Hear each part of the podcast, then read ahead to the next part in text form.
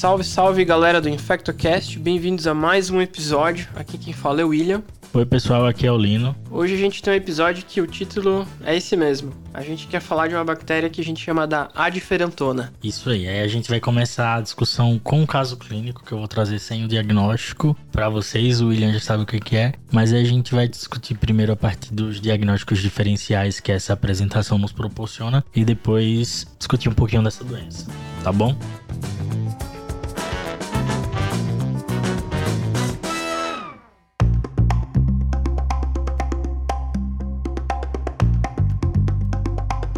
Esse caso aqui foi de um paciente de 34 anos que eu vi esse ano, que é daqui de São Paulo, sem nenhum histórico epidemiológico muito importante, que fazia acompanhamento por conta de um adenocarcinoma de cólon, que estava atualmente em remissão, tinha sido tratado no ano de 2019, com cirurgia e uma quimioterapia. E daí, é, no interim desse tratamento, esse paciente apresentou uma queixa de tosse produtiva e perda ponderal. Foi investigado num serviço fora, com coleta de escarro e exame de imagem. Essa coleta de escarro da ocasião foi negativa, daí ele foi submetido a uma broncoscopia com lavado broncoalveolar para investigar esse quadro respiratório de evolução subaguda. Esse lavado broncoalveolar veio com a baciloscopia positiva, uma cruz, com os resultados de culturas negativos e na época não foi realizado o Gene Expert. Daí ele foi tratado para tuberculose pulmonar, por seis meses e acabou evoluindo com uma melhora parcial dos sintomas. Ou seja, no Brasilzão, paciente com bar positivo no lavado broncoalveolar, até que se prove o contrário, a primeira hipótese foi TB, decidiram tratar primeiro com TB. Isso. Daí ele trata começa a pandemia, esse paciente tem uma melhora parcial dos sintomas, como eu tinha dito, mas com a pandemia ele perde o segmento e ele retorna agora no ano de 2023 por conta de retorno do é, uma recidiva dos sintomas gastrointestinais que ele tinha, queixa de dor abdominal, e aí ele é reestadiado, foi visto que ele tinha apresentado uma recidiva da doença oncológica. Nos exames de estadiamento, incluindo a tomografia de tórax, que, que, é visto para esse paciente? Um nódulo pulmonar de 1,2 centímetros no lobo superior do pulmão direito e algumas opacidades centrolobulares nos segmentos basais, com aspecto de árvore em brotamento sugestivos de um processo inflamatório e ou infeccioso de disseminação bronquiolar. E aí, o que, que você faria nesse caso, William? Acho que assim, só para resumir o, o quadro clínico para ajudar no raciocínio, né? É um paciente com um quadro pulmonar arrastado, infeccioso, num paciente com histórico oncológico. Você não chegou a comentar se ele teve algum tipo de quimioterapia ou em relação a isso, doença oncológica, mas a, eu já vou partir do pressuposto que se ele tem uma doença pulmonar arrastada e já tratou um câncer, algo de um mínimo de imunossupressão eu espero dele, né? Isso. Então, é, lá em 2020 ele tinha feito quimioterapia, tinha feito Mflox, que é uma quimioterapia que não tem um grau de imunossupressão tão importante assim. E agora é, ele estava sem quimioterapia, ele foi reestadiado para iniciar a quimio ou cirurgia. Perfeito. Então me chama a atenção duas coisas, né? Esse histórico de imunossupressão e esse quadro pulmonar arrastado de um paciente que já tratou tuberculose. Quando a gente fala desses pacientes que têm uma história pulmonar por uma doença, no nosso país acho que tá certo a gente pensar em tuberculose, primeira hipótese, mas no segundo momento acho que a gente pode até pensar em infecções é, bacterianas novas. No caso, por lesão escavada ou algo mais agressivo, a gente pensa às vezes até em infecção por estáfilo, menos comum ainda por gram negativo, mas acho que nesse caso eu não iria para esse lado. Com certeza eu ia até reinvestigar a tuberculose para ele. Talvez uma TB resistente. Num, num, primeiro momento a gente não tinha o Gene Expert, que é algo que ia me ajudar, né? Não sei se mais para frente teve cultura. Outras micobactérias como não tuberculose, então outras MNTs, também seria uma hipótese. Inclusive porque ele teve uma certa resposta aí, né, Lino? Então talvez uma resposta parcial, algo que o esquema tratou de forma parcial, seria uma das hipóteses que eu levantaria nesse momento. Outras doenças oportunistas, como eh, doenças fúngicas. Talvez a primeira que eu, que eu pensasse é, fosse aspergilose. Não descartaria outras também, para coco, isto, mas pela forma como você me descreveu, acho que seria a primeira hipótese e acho que eu ia querer investigar melhor. Talvez fazer um lavado e, e fazer um rastreio nele. Exato. Então, e aí esse paciente foi perguntado novamente sobre sintomas respiratórios, ele relatou uma tosse seca, não acompanhada de dispneia, não não tinha perda ponderal, sudorese, nada nesse momento. Relatou uma hemoptise de início recente, então foi submetido a uma nova broncoscopia com lavado broncoalveolar. Nessa broncoscopia, o que, é que você ia solicitar? Olha, com certeza eu já ia pedir ali um, um bar, né? Uma pesquisa direta para micobactéria, porque eu quero ver de novo se tem essa doença micobacteriana. É, se isso ainda tá ali presente, fala muito a favor de uma doença ativa. O Gene Expert, com certeza, né? O, o teste rápido para tuberculose. A gente, não sei você, Lino, mas eu me acostumei a chamar de Gene Expert, mas é o teste rápido para tuberculose, um teste molecular que ia me dar a informação do PCR para tuberculose. Isso praticamente ia fechar o meu diagnóstico e já ia me dar a informação, inclusive, talvez de resistência à rifampicina. Cultura para micobactérias, que é uma coisa que no passado, né, não sei se foi, foi pedido, é uma coisa que apesar de não ter não, algo que vai demorar, é algo que no futuro eu ia querer. Para infecção é, fúngica, como a galactomanana, também para tentar me ajudar, cultura para fungos e também pesquisa direta para fungos é, e uma cultura para bactérias, pesquisa direto para bactérias. Coisas diferentes, como PCR para pneumocistose, é, PCR para histoplasmose. Talvez se eu tivesse num serviço que tivesse sobrando, eu, eu pediria, mas não, não seriam exames que eu daria maior, é, digamos assim, prioridade.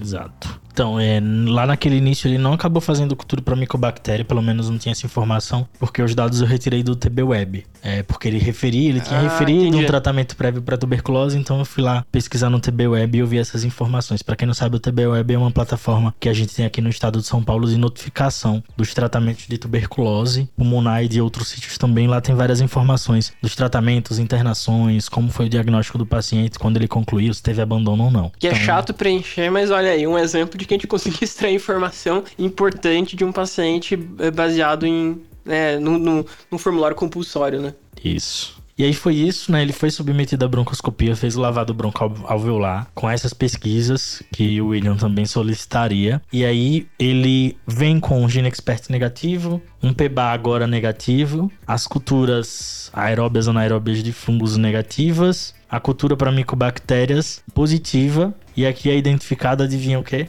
Olha, é porque eu sei o diagnóstico. Mas talvez se eu tivesse que chutar, eu ia chutar uma micobactéria não tuberculose num primeiro momento. Porque a gente não pensa nesse diagnóstico dessa bactéria que eu chamo de ferentona. Isso aí, então vê nocardia essa cultura. Nocardia SP não foi identificada a espécie, infelizmente. Mas foi feito o diagnóstico de nocardiose pulmonar nesse indivíduo. Olha só. A gente não sabe se naquela primeira época lá que ele tratou com aquele PBA positivo era tuberculose. Que pode fazer também, né? Era um imunité que pode ter esse PBA positivo. Ele teve uma melhora dos sintomas, uma melhora importante, então talvez de fato fosse. E agora, por ter uma lesão estrutural pulmonar, resquício daquela tuberculose, ou porque ele tá imunodeprimido pelo câncer, ou, ou porque ele é tabagista, e ou tudo junto, claro, ele pode ter feito essa nova infecção pulmonar. Então hoje a gente vai discutir um pouquinho sobre nocardia, né, William? Isso mesmo, nocardia é, é um assunto que, assim, eu adoro discutir, adoro estudar, apesar de a gente ver pouco, eu acho muito interessante a forma como ela se apresenta e a forma como a gente tem que sempre ter um raciocínio para pensar nela. Eu sempre brinco que eu chamo ela da diferentona porque ela é um bacilo gram positivo tem relatos de infecção, a gente vai discutir melhor, mas tem relatos de infecção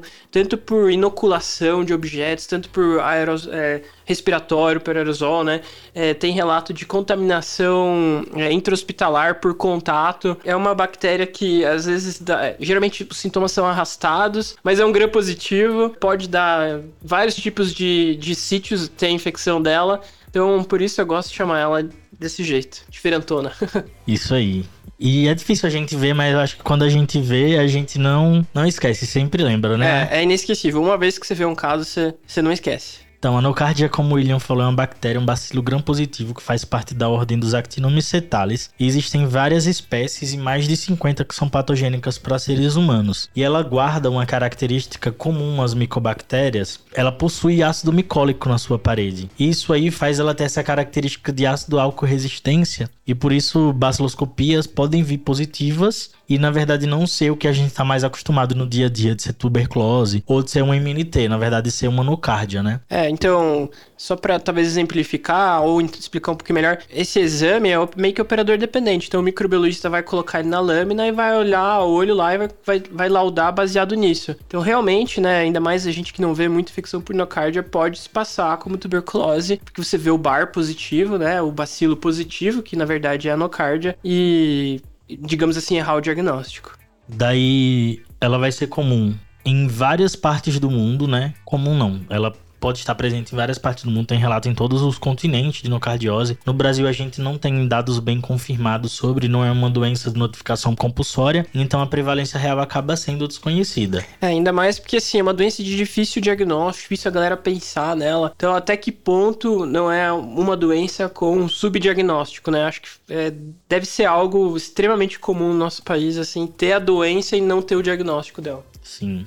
É uma bactéria ubíqua no ambiente, daí, como o William falou, ela vai poder ser transmitida por diversos meios. A forma mais comum de transmissão é a inalatória, e aí acaba sendo que a forma mais comum de doença é a doença pulmonar. Porque no geral é uma bactéria ubíqua no ambiente, as pessoas podem entrar em contato diversos momentos na vida, acabar resolvendo essa possível infecção, mas no indivíduo que tem alguma imunodepressão, ela pode se manifestar de forma mais agressiva. Daí compreendem diversos fatores de risco para tal. O principal na literatura é o uso de corticoides, mas o uso de diversos outros imunossupressores, como é os inibidores da calcineurina para aqueles pacientes transplantados, o uso de imunobiológicos, também tem sido descritos como fatores de risco para nocardiose. Perfeito, Lina. Eu acho bem legal de separar, talvez, é, os grupos de risco ou a forma de transmissão em dois grandes grupos. O paciente que pode ter nocardia, ou seja, o paciente imunossuprimido. Aí eu vou bater a tecla nisso que você falou, paciente de uso de um corticoide. Isso é bem descrito na literatura, em altas... Não precisa nem ser é, doses imunossupressoras, mas doses é, acima de é, 40 miligramas dia por período prolongado. E o paciente que tem uma exposição no meio ambiente é, à nocardia.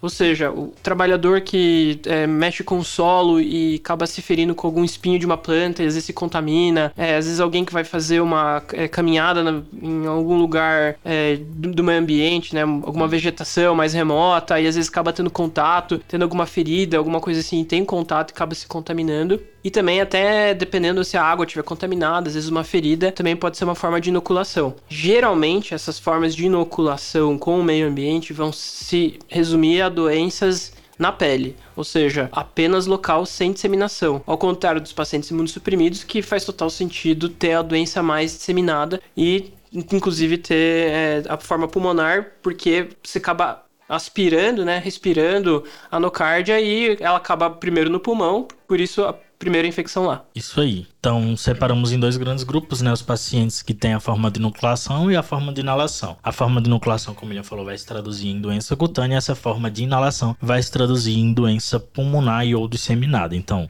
basicamente vão ser os pacientes imunossuprimidos, seja pelo uso de imunossupressores como corticoides, imunobiológicos, pacientes transplantados de órgãos sólidos ou de células-tronco e ainda aqueles que têm neoplasias. E mais antigamente, mais no início da pandemia, também tinha um relato aumentado de pacientes com HIV/AIDS que desenvolviam nocardiose. Então esses quatro grupos são os mais importantes para a forma pulmonar e disseminada. Outros fatores que também são muito importantes são exposições relacionadas à assistência à saúde, assim, muito importantes, não em termos de frequência, mas como o William falou, tem relatos já na literatura de infecções relacionadas à assistência à saúde, é, de nocardia, pacientes que foram, têm infecção de corrente sanguínea relacionada a catéter, infecção de sítio cirúrgico e outros dispositivos associados, né? Tem relato de caso que eles já encontraram surtos em hospital e depois foram ver tinha na mão de um a, a mesma cepa que tinha na mão de um anestesista. De pacientes que passaram em procedimentos cirúrgicos tiveram esse surto, eles foram encontrar lá. Então, a princípio, foi essa forma de disseminação. Imagina aí, um, um surto de nocardia no seu hospital. Acho que da mão do quer. anestesista. e não, imagina para descobrir isso, né? O, o quão difícil deve ter sido. E aí, fora isso, vão ter outros fatores associados também, né? Pacientes pneumopata crônicos, seja por conta de infecção prévia que causou alguma estrutura, alteração estrutural, é, diabéticos, pacientes etilistas, então tem vários fatores descritos aí que expõem o paciente ao risco de ter uma anocardiose. Perfeito, Lina. Então, só para resumir aqui, é, quando a gente tem um paciente no meio ambiente que se pegou por uma contaminação direta, a gente vai pensar em lesão apenas da pele que é menos provável, mas pode se disseminar. Grupo é, imunossuprimidos, e a gente coloca todos os transplantados, HIV, todo mundo no mesmo pacote. Principal forma de apresentação é pulmonar. Mas, agora vamos falar um pouquinho mais da disseminação da doença. Apesar de ela gostar muito de pulmão e muito de pele, também tem um terceiro local que ela adora é, se difundir. Isso. Então, é, a nocardia também tem um tropismo por células neurais, então tem um risco desses pacientes apresentarem doença do sistema nervoso central. Não é tão comum assim. É, vai ocorrer principalmente nos imunodeprimidos, em quem não tem um sistema imune eficaz para combater essa disseminação. Tem relatos na literatura de até 20 a 50% dos casos com doença disseminada, não necessariamente de acometimento do sistema nervoso central. Mas quando ocorre disseminação é o local mais comum. Quando vem de um sítio pulmonar, o local mais comum para ela aí é o sistema nervoso central. Quando vem da pele, o local mais comum para disseminar é o pulmão. Mas a gente sempre tem que lembrar também do sistema nervoso central. Essa tríade pele, pulmão, sistema nervoso central é algo que, que se você vê um, um, paciente com, com essas três coisinhas e não tá fazendo o diagnóstico, nocárdia tem que pipocar. O caso que para mim foi, foi simbólico, né? Gente até tava conversando antes aqui, eu no, é, casos que a gente vê e que te marcam. O caso que eu vi era uma paciente que fazia uso crônico de corticoide por uma doença, era uma reação alérgica, era algo assim, até ela se automedicava. Depois a gente até acredita que por causa dos sintomas que ela tinha, ela usava mais corticoide, por isso mais. Então a gente não sabia em até que ponto isso foi um fator que muito influenciou na doença. E ela chegou com. Ela tinha alguns nódulos na pele, tinha nódulos no pulmão e tinha um realce, é, realce duplo em anel né, na tomografia de crânio. Num primeiro momento, a gente achou que era um câncer de tireoide que tivesse com metástase. E depois, é, investigando um pouquinho melhor, que a gente foi fazer o diagnóstico. Mas demorou para fazer o diagnóstico. Uhum. Né? O desfecho da paciente não foi favorável. E a gente acredita justamente por causa disso, porque demorou para a gente pensar no quadro. Sempre um problema dessas doenças que a gente pensa pouco, atrasar o diagnóstico e o desfecho do, do paciente piorar. Mas então a gente vai lembrar basicamente nesses casos, né? Em quem tem doença pulmonar, em quem tem alguma doença pulmonar e imunossuprimida, quem tem alguma doença de pele pós-inoculação, e nesses casos de sistema nervoso central, geralmente fica um pouco mais difícil. No cardiose nunca vem como a primeira opção em nenhum desses, mas em sistema nervoso central fica mais difícil ainda, né, eu diria. E uma coisa que que eu ia falar, assim, ela das formas de apresentação, por exemplo, na pele, ela pode fazer úlcera, celulite, é, é, nódulo subcutâneo, pode fazer abscesso. Mesma coisa no pulmão. É, as formas de apresentação são muitas. Você pode ter um, um, uma pneumonia, um aspecto de pneumonia em, em, formação. Você pode ter uma lesão cavitada, exatamente igual a tuberculose uhum. é, faz. Você pode ter múltiplos nódulos e é muito, chama muita atenção é, no sistema nervoso central, lesão em anel com realce. Sim. Então, a gente deve pensar em nocardiose diante de inúmeras apresentações clínicas, certo? O tempo de evolução também é bem variado. Para pulmão pode ser um quadro agudo, subagudo, crônico. O paciente pode estar em insuficiência respiratória ou ter sintomas bem frustros. As, os padrões de apresentação radiológica são muito variados, como você falou, pode ser uma bronquiolite, pode ser uma lesão nodular, uma lesão escavada, uma lesão consolidativa. Então, fica difícil fazer o diagnóstico assim. No caso cutâneo, né? Geralmente vai ocorrer após uma inoculação direta. Quem teve um histórico de uma lesão de pele, de um ferimento primário ou contaminação de uma ferida pré-existente, né? E aí pode fazer diversas formas, como você falou, sendo que uma que a gente inclui geralmente no diagnóstico diferencial é a linfangite nodular, né? Aqueles pacientes que a gente às vezes pensa que ah, pode ser esporotricose. Esporotricose é um diagnóstico diferencial super relevante Sim. aqui. Daí pode ser onocárdia, mesmo padrão aqueles nódulos eritematosos ascendentes seguindo um cordão linfático. E no sistema nervoso central, como o Ian falou, esse padrão de realce em anel é o mais comum, porque a forma mais comum de apresentação são os abscessos cerebrais, que podem ser únicos, múltiplos. Geralmente o paciente tem um quadro encefalítico, tem um déficit focal. Às vezes ele tem até um quadro assintomático que surpreende durante o, digamos, a, o estadiamento do paciente. Você vai lá e vê que tem uma lesão em sistema nervoso central. Às vezes, quadros de. Tem relatos na literatura de algumas séries de casos de até 45% de pacientes com acometimento do sistema nervoso central assintomáticos. E meningite aqui não é comum, é, raramente ocorre. Só queria falar uma coisa, ali no, no, no, caso que eu, que eu vi, assim, eu, eu vi mais de um caso, mas de, o primeiro que eu vi, quem fez o diagnóstico, inclusive sugeriu no laudo, foi o radiologista. Ele viu esse é, realce em anel e escreveu considerar hipótese como diagnóstico diferencial doença granulomatose no cardiose. Nossa. É, foi bizarro, assim, bizarro porque geralmente, né, é, a gente não pensa assim quando vê uma lesão e já levanta a hipótese diagnóstica, né? Uhum. Fica parabéns ao radiologista que sugeriu e acertou o diagnóstico. E vocês fizeram o diagnóstico pela pele, pelo pulmão? Perfeito, acho que a gente pode até falar sobre diagnóstico agora, Sim. Lina. Assim, no caso, toda vez que a gente vai fazer o diagnóstico de nocardiose, a biópsia pode ser uma saída. Tanto biópsia em lavado broncoalveolar, biópsia do sistema nervoso central, mas se você tiver o lugar mais fácil, que geralmente é a pele, poxa, vai ser na pele. Uhum. Então, primeira dica: se você está pensando em nocardiose, você tem que avisar o seu microbiologista que existe essa hipótese. Vamos supor que o paciente tenha lesão na pele, o que, que a gente vai fazer? Mandar material para cultura, né? Vai pedir para colocar no soro fisiológico uma amostra e mandar para cultura, e outra amostra você vai mandar para o anátomo patológico para fazer estudo. E a amostra que foi para microbiologia tem que avisar porque assim, é uma bactéria que pode levar até poucos dias para crescer, mas pode levar semanas. Então você precisa avisar eles para aumentar o tempo de inoculação. Uma dica, por exemplo, no caso que eu vi, era um gram positivo que nunca virava tava lá, fazia semanas e semanas no, no parcial, gram positivo, é, bacilo gram positivo em crescimento e sem identificação. Até que uma hora a gente teve o clique, né? Opa, pera lá, bacilo gram positivo que não diferencia? O que, que é isso? É, e tava lá por ser de crescimento lento, então demorou pra gente diferenciar. Mas depois foi até cursado com o laboratório, demorou mais ou menos umas três semanas, mas diferenciou a nocardia na cultura. E na biópsia não veio uma lesão específica, mas veio sugestivo. Boa. Acho que tanto para o laboratório incubar por, por, um tempo prolongado, quanto talvez para semear no meio de cultura especial. Tem alguns meios que são mais favoráveis ao crescimento, como o Thai Martin, Agar, e aí isso pode aumentar a sensibilidade para até 85%, dependendo da amostra e do meio que foi utilizado. Uma dica que foi a gente pode utilizar até do começo desse caso clínico que eu trouxe é ter o BAR positivo, né? Existem outras coisas além de tuberculose e de micobactéria não tuberculosa que positivam o BAR, não necessariamente sendo elas, né? Justamente por conta dessa presença do ácido micólico na parede. Isso aí oferece uma sensibilidade em torno de 50% para fazer o diagnóstico de nocardia. E quais que são esses outros diagnósticos que podem se confundir diante de um BR positivo, William? que eu já tinha falado, né? No nosso caso, a gente estava pensando em infecção fúngica, então aspergilose, outras infecções da mesma família, né?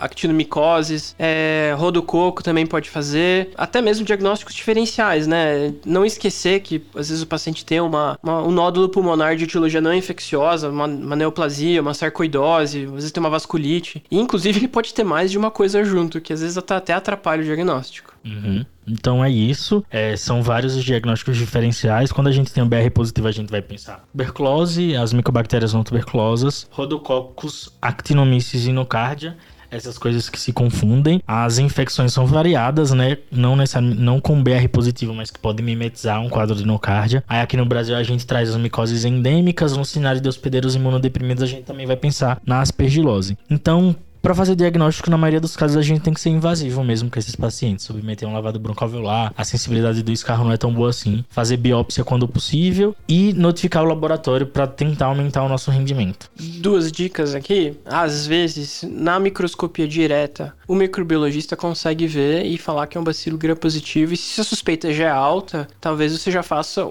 muito provável diagnóstico aí. Então, não, apesar de difícil o diagnóstico, não menosprezar a pesquisa direta. Outra sugestão, dependendo do laboratório local que você tiver, é possível fazer PCR para nocardia. Hum. Uma dica, a gente não de uma forma geral, não considera nunca que a nocardia seja um contaminante ou um colonizante. Se o PCR vem positivo, seja no lavado, seja em biópsia, seja qual for o material, até que se prove o contrário, esse paciente tem doença sim e é bem provável que precise de tratamento. Infelizmente é um método pouco disponível, mas tem uma sensibilidade e uma especificidade muito boas.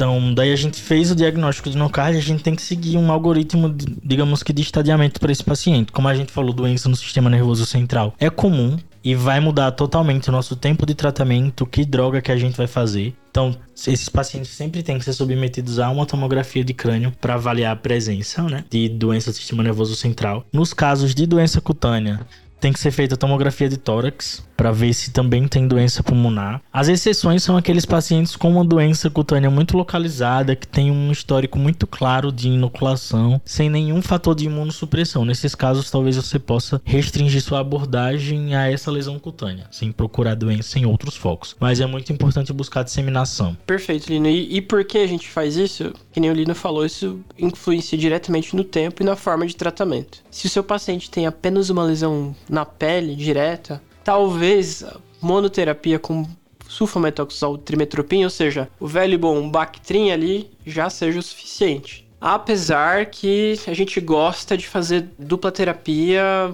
gosta de juntar um outro antibiótico, até porque se a gente às vezes não tem a espécie diferenciada da nocardia, o que varia também é a sensibilidade de espécie para espécie. Exato. Então a gente tem aí alguns estudos na literatura, o maior que eu lembro de ter visto é um publicado no SCMID em 2021, que avaliou inúmeros isolados de nocardia aí ao redor do mundo, principalmente de, de isolados europeus, e o que a gente viu foi uma discrepância das taxas de sensibilidade antimicrobianas para alguns isolados. O William falou do Bactrim, é a droga mais, mais consolidada, mais estudada para o tratamento de nocardia, mas mesmo ele, quando a gente vê na literatura, tem taxas de sensibilidade variando entre 60% e 100%. Então tem um número de pacientes que pode não ter é, resposta a esse tratamento. Por isso que é, às vezes a gente gosta de fazer terapia dupla. O ideal seria, de fato, ter a espécie em mãos e realizar o teste de sensibilidade antimicrobiana para inúmeros antibióticos para a gente poder ter um arsenal terapêutico melhor. O Bactrim é a droga mais estudada, mas existem várias outras que também têm eficácia e ação contra a anocárdia. Dentre elas eu cito os aminoglicosídeos, principalmente a micacina, os carbapenêmicos, principalmente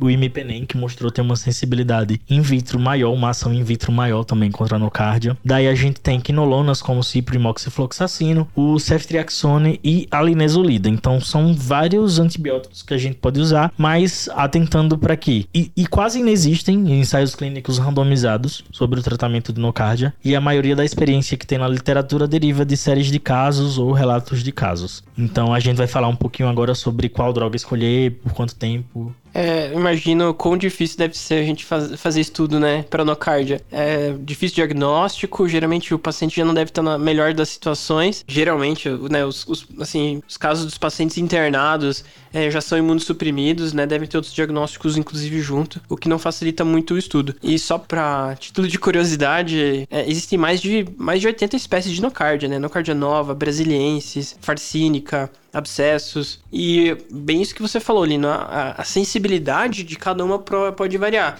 Entra no que eu falei lá no começo, sempre possível peça cultura para tudo, né? Uhum. É o tipo de exame que mais para frente é, você não vai se arrepender que você pediu e não teve na, não teve resultado, ou veio negativo, ou você não usou, você não vai nem lembrar, mas mais para frente se você precisar, você vai sentir falta. Exato. E assim, Aqui no Brasil, a gente, o William falou da dificuldade de ter estudo, por exemplo. Aqui no Brasil, eu lembro de ter visto um que isolou, tem alguns isolados no card a menos de 10 para avaliar a sensibilidade. Então a gente, no nosso meio, a gente já não tem tanto estudo assim que nos forneça bases sólidas para o tratamento, né? Esse estudo que tinha menos de 10 pacientes, todos eles tinham sensibilidade a Bactrim. Então talvez o Bactrim seja uma droga muito útil aqui no Brasil. Mas em outros cenários tem taxas de resistência um pouco aumentadas. Perfeito. Então sempre que possível fazer o teste de sensibilidade antimicrobiana. Perfeito. Perfeito. Então, Lino, a gente já falou aqui bastante do nocardia, é, já falou em quais situações você vai pensar, seja por inoculação ou paciente imunossuprimido. Já falou aqui, né, das predileções dela, pulmão, sistema nervoso central e pele. Já falou sobre a forma diagnóstico, né, que você pode fazer tanto por cultura, anátomo patológico, PCR, ter uma suspeita clínica baseada em exames de imagem tanto o sistema nervoso central, pulmão e pele, que seria a tríade clássica. E, por último, agora a gente vai falar do tratamento da nocardia. Então vamos falar um pouco sobre o tratamento, né? Tem isso que eu falei que a sulfa é o antibiótico mais usado para tratar, mas primeiro vamos falar sobre quando fazer monoterapia e quando fazer terapia combinada. Então a monoterapia vai ficar restrita basicamente àqueles casos leves, principalmente os casos de pele, não invasivos ou as infecções pulmonares leves, onde o hospedeiro não é imunocomprometido e está oligossintomático. Então vão ser casos bem pontuais onde a gente faz monoterapia. E aí, se a gente faz monoterapia, a droga de escolha em geral é o Bactrim. Talvez dê para resumir, aquele paciente que eu quero tratar ambulatorialmente, talvez é o paciente que dá para usar só Bactrim. Mas mesmo assim, o tratamento vai ser. Geralmente você vai tratar até você ver resposta clínica é, em resolução sustentada, ou seja, na literatura, até onde eu sei, 6 a 12 meses. Isso. Para mínima minoria dos casos que você faz menos de seis meses, e na maioria seis meses mesmo, prolongando a depender disso daí da resposta clínica. Então a gente falou basicamente agora dos casos muito leves onde a gente pode usar Bactrim em monoterapia. Perfeito. E agora, os casos que você tem doença pulmonar e o paciente está evoluindo com gravidade ou está internado algum outro fator de risco. É, nesses casos, geralmente a gente também vai usar é, o Bactrim associado, mas também aí nesse caso já é recomendado que você use pelo menos mais uma droga, que pode ser o imipenem, a amicacina e uma alternativa seria a linezolida. Exato. E aí a gente tem que pensar no sítio, né?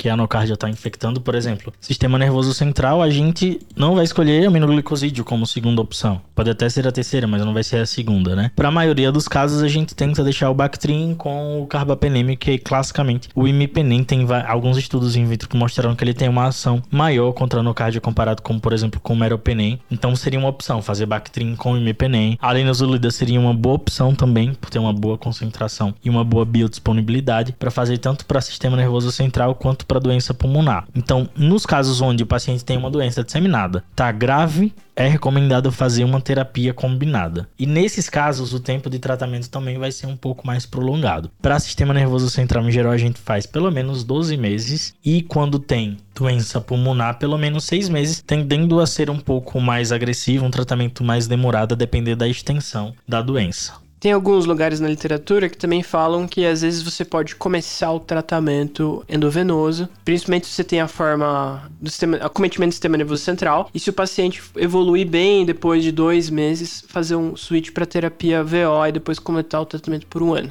Não está descrito na literatura como esse nome, mas é basicamente o que a gente faz em outras doenças infecciosas. Primeiro a gente faz uma terapia de indução, é, sendo mais agressivo com duas drogas juntas por um período menor e endovenoso, né? Sei lá, duas semanas, por exemplo, de Bactrim com imipenem, Bactrim com linezolida. E aí depois a gente deixa uma droga VO de boa biodisponibilidade, que tem uma boa penetração no sítio de ação por um tempo mais prolongado, é, reavaliando exames de imagem clínica do paciente. E nesses casos, como a imunossupressão é um fator muito importante, avaliando como está o sistema imune do hospedeiro para decidir quando a gente vai finalizar o tratamento do paciente. Perfeito, Lina. Então eu acho que assim, se a gente tivesse que resumir o tratamento, é assim: Bactrim provavelmente vai entrar no seu esquema. Se o paciente estiver grave, estiver internado, você vai provavelmente colocar uma outra droga, isso vai ver no sítio. E geralmente você vai tratar de 6 meses a 12 anos. Então dá para resumir desse jeitinho. Exato. Mas isso tudo que a gente tá falando é empírico, né? O ideal é ter cultura e baseado em cultura, né? Uhum. Para alguns pacientes também vai ter a indicação cirúrgica, né? É, geralmente vão ser para aqueles casos que tem a falha clínica ou então tem lesões, coleções muito grandes em que só o antibiótico sozinho talvez não resolva, daí você vai precisar drenar aquele abscesso, aquela coleção torácica, o que for. Mas no geral seria isso, uma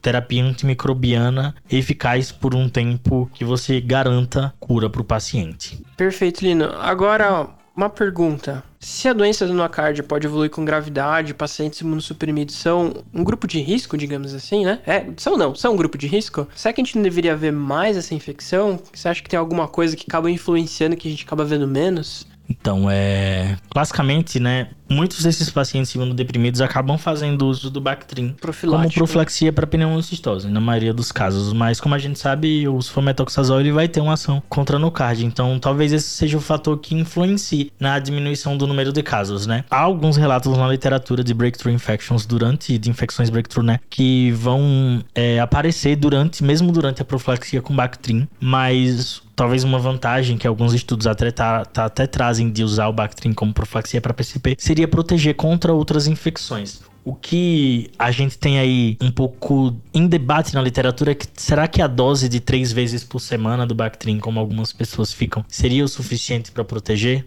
Acho que essa é uma grande pergunta. Inclusive, teve um estudo recente que ah, analisou, fez uma revisão sistemática do transplante de órgãos sólidos e viu o benefício, mas justamente interrogou aí a questão da dose, né? Qual que é a melhor dose para esses pacientes? Acho que na prática, como é um, ainda assim, acho que é uma infecção que talvez não seja tão comum ao ponto de a gente querer universalizar uma dose maior para profilaxia. E talvez ficar um pouco mais tranquilo nesses pacientes que já estão sob profilaxia, porque tem inclusive, por exemplo, pacientes de transplante de medula, é quando você troca a profilaxia por outra droga que não seja sulfa, parece que aumenta um pouco o risco de nocardiose. Mas também, isso tudo são estudos geralmente com N pequeno, sem, sem muita força de evidência. Então, é isso. A gente também deve pensar nos casos dos pacientes que estão em profilaxia por ter esses relatos de algumas infecções que acabam escapando, mas de fato o risco talvez estivesse diminuído. Qual seria o prognóstico da nocardia? A mortalidade vai ser muito maior nos pacientes que têm imuno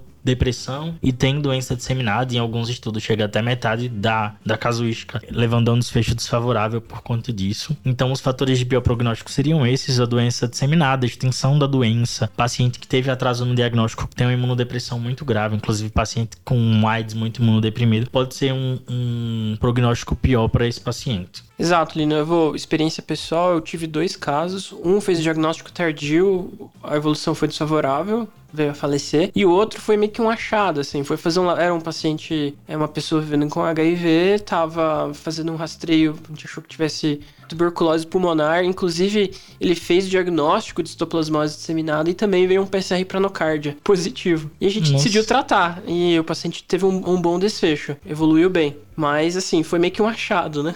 Acho que pensando para fazer o diagnóstico, né? Tipo, é. lembrando que ela existe, não é uma coisa que nem quem é infectologista, nem eu na residência de infecto, por exemplo, vi tanto, vi duas. Então a gente tem que pensar para Exato. Eu, pra poder eu, diagnosticar. É, é, o tipo do caso que, assim, se eu tivesse que resumir, dar uma dica para alguém, é se o paciente tem um, um, um, nódulo na pele, com lesão no pulmão e lesão seminervoso central, é obrigatório você levantar a bola desse diagnóstico. Qualquer outro paciente que tem um diagnóstico diferencial de tuberculose, que o diagnóstico minimamente não está redondo ou o paciente não está melhorando com a resposta, também tem que ser um diagnóstico diferencial. Eu acho que são duas, essas duas situações que você não pode é, deixar passar a hipótese de nocardia.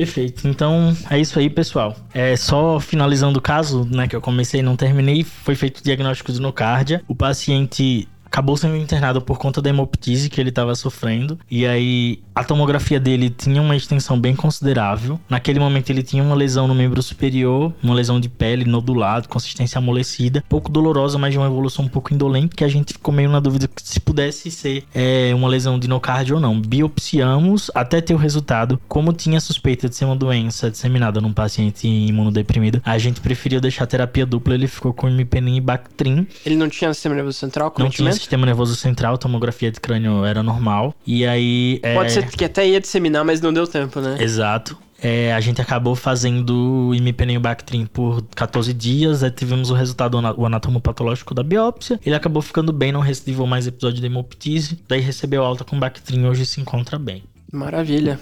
Acho que foi tudo então? Foi tudo. Falamos aí da diferentona, anocardia. É isso aí, pessoal. Falou! Espero que vocês tenham gostado desse modelo novo aí do episódio. Falou, pessoal! Tchau.